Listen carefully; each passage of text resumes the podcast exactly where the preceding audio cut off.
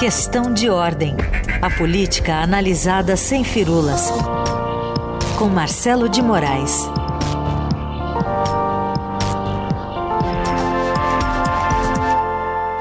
Tudo bem, Marcelo? Bom dia.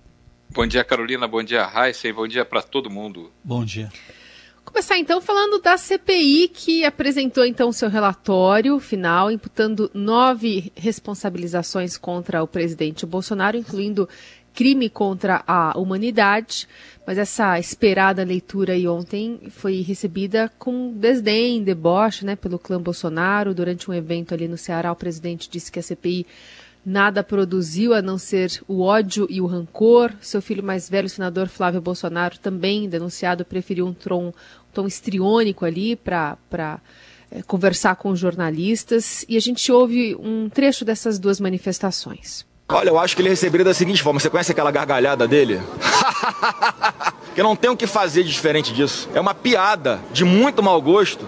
Como seria bom se aquela CPI tivesse fazendo algo de produtivo para o nosso Brasil. Tomar o tempo de nosso ministro da Saúde, de servidores, de pessoas humildes e de empresários. Nada produziram, a não ser o ódio e o rancor entre alguns de nós. Mas nós sabemos que não temos culpa de absolutamente nada. Sabemos que fizemos a coisa certa desde o primeiro momento. Marcelo, dá pra rir de algo engraçado, mas dá pra rir de nervoso também, não dá?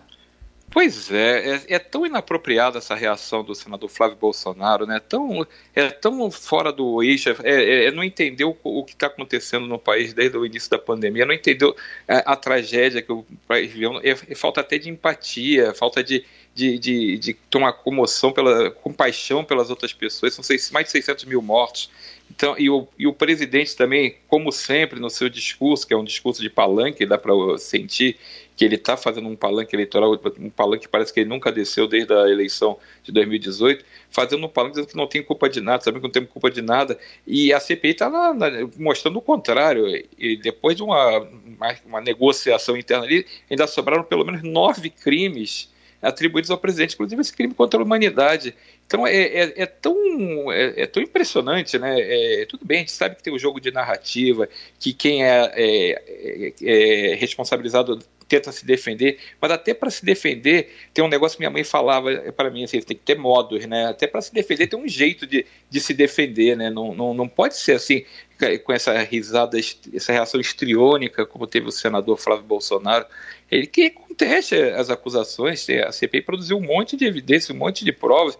É, algumas você pode até contestar, tudo bem, mas tem muita coisa que não tem como contestar, porque os, os dados e os fatos falam por si próprios. Então, é, a CPI teve ontem, finalmente, a leitura do relatório, depois de seis meses, e agora vai ter na semana que vem a, a leitura, a votação desse relatório, que deve ser mais uma uma sessão é, bem é, tumultuada, né? vai ter aquele bate-boca, governista gritando, provavelmente o senador Flávio Bolsonaro também vai participar é, com as suas manifestações contestando o relatório, mas é, é o, o, dado é muito grave, né? a gente tem um presidente da República sendo é, indiciado por nove crimes que teria cometido. Então, eu estou dizendo teria porque a CPI não tem o poder de, de, nem de determinar nem de punir, mas vai encaminhar para o Ministério Público, vai encaminhar para as autoridades competentes para abrir os processos que, que, essas autoridades considerem relevantes e considerem é, necessários de abrir. Então, o presidente está numa situação muito complicada, muito difícil, é um desgaste muito grande. Foram, são seis meses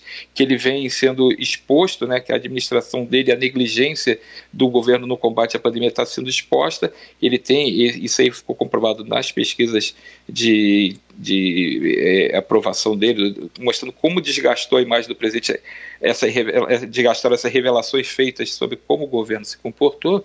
Então, isso tudo está é, tá na conta dele. E aí, eu, eu queria só destacar, Carol e Raíssa, que eu acho que a informação mais importante que a gente teve ontem é, nem foi a leitura do relatório, que o relatório já estava mais ou menos que dado. A gente tem comentado aqui bastante essas imputações que vão ser feitas ao presidente e aos seus principais auxiliares.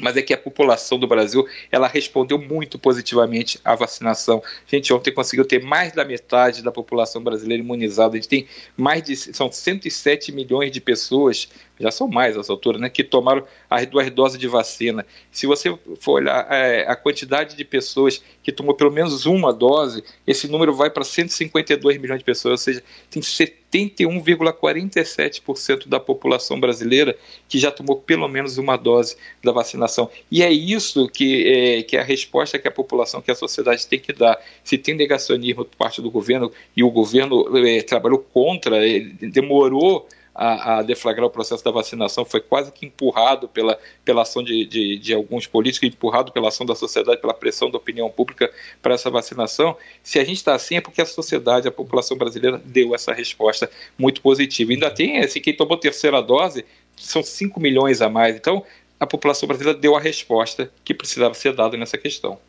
Bom, com essa resposta toda no braço da população, é. e, mas também com o desgaste da pandemia que você colocou bem aí, que já está na conta, o presidente e a equipe dele estão apostando agora no, no novo Auxílio Brasil, substituto do Bolsa Família, até fizeram a divulgação no mesmo dia da CPI, de olho lá nas eleições de 2022. Lógico que tem muita gente precisando, né, Marcelo, desse auxílio. Claro. Mas o ministro Paulo Guedes pediu uma licença para gastar e vai deixando a responsabilidade fiscal para trás. Vamos ouvir o que ele disse.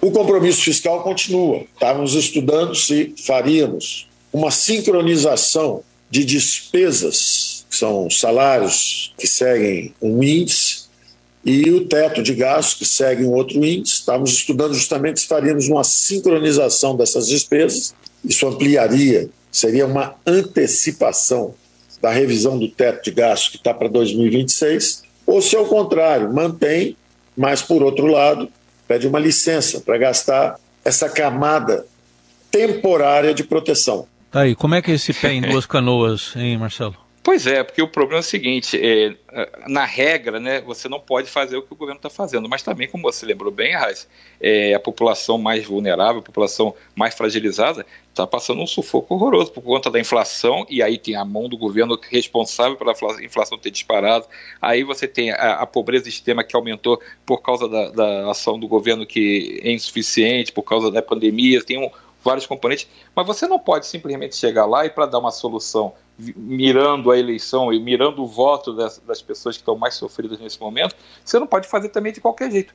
Você pode até fazer bolar uma situação emergencial, como foi feito durante a pandemia, mas não pode simplesmente dar um, um bico para alto e jogar fora toda a responsabilidade fiscal que o Brasil lutou muito para conseguir. Então, é, é aquela coisa: o governo tem entre a cruz e a espada, ele precisa responder para esse eleitorado. E vamos lembrar: não é porque tem uma compaixão desse, desse, da classe política pelo eleitorado. Isso nunca teve de ninguém, não é desse governo, não é de governo nenhum. A classe política quer se perpetuar e a gente vai ser hipócrita se a gente falar que tem, pode ter um ou outro que pense na, nas pessoas. Agora, a maioria quer se reeleger. E essa turma está vendo que para pedir voto com a atual situação econômica do país está muito difícil. Então precisa fazer algum tipo de socorro urgente para essas pessoas que estão realmente necessitadas. Ah, isso é uma demanda claríssima mas também é, vamos fazer de qualquer jeito, não dá para fazer de qualquer jeito. E, é, é engraçado, é, a fala é, do ministro também é assim, estamos, estamos estudando sincronização de despesas, é, uma licença para gastar com camada temporária de proteção. Eu aprendi uma coisa, quando você começa a falar meio assim,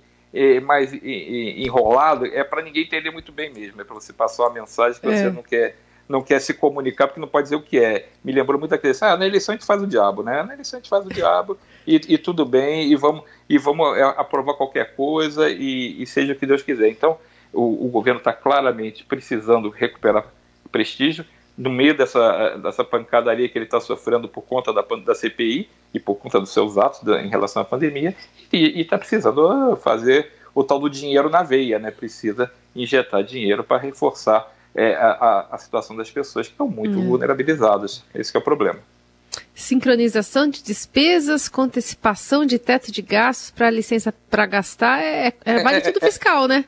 É isso, é o vale tudo Três fiscal. Palavras. Gente, Exatamente, vale tudo fiscal. Gente, a gente precisa desse dinheiro, a gente precisa gastar, a gente precisa se eleger. Basicamente isso. É hum. o populismo que está sendo hum. feito agora na economia. Se previa que isso ia acontecer mais cedo ou mais tarde, não se previa que ia acontecer tão desse jeito, né? Acho que é, é aquela coisa. Sabia que ia ter, mas não sabia que ia ser assim, né?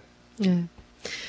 Muito bom, resumindo tudo, né? Populismo aqui, o nosso Marcelo de Moraes fazendo essa avaliação aqui da semana, da CPI, das movimentações políticas para 22. Valeu, Marcelo, até semana que vem. Valeu, gente. Bom dia para todo mundo. Até semana que vem.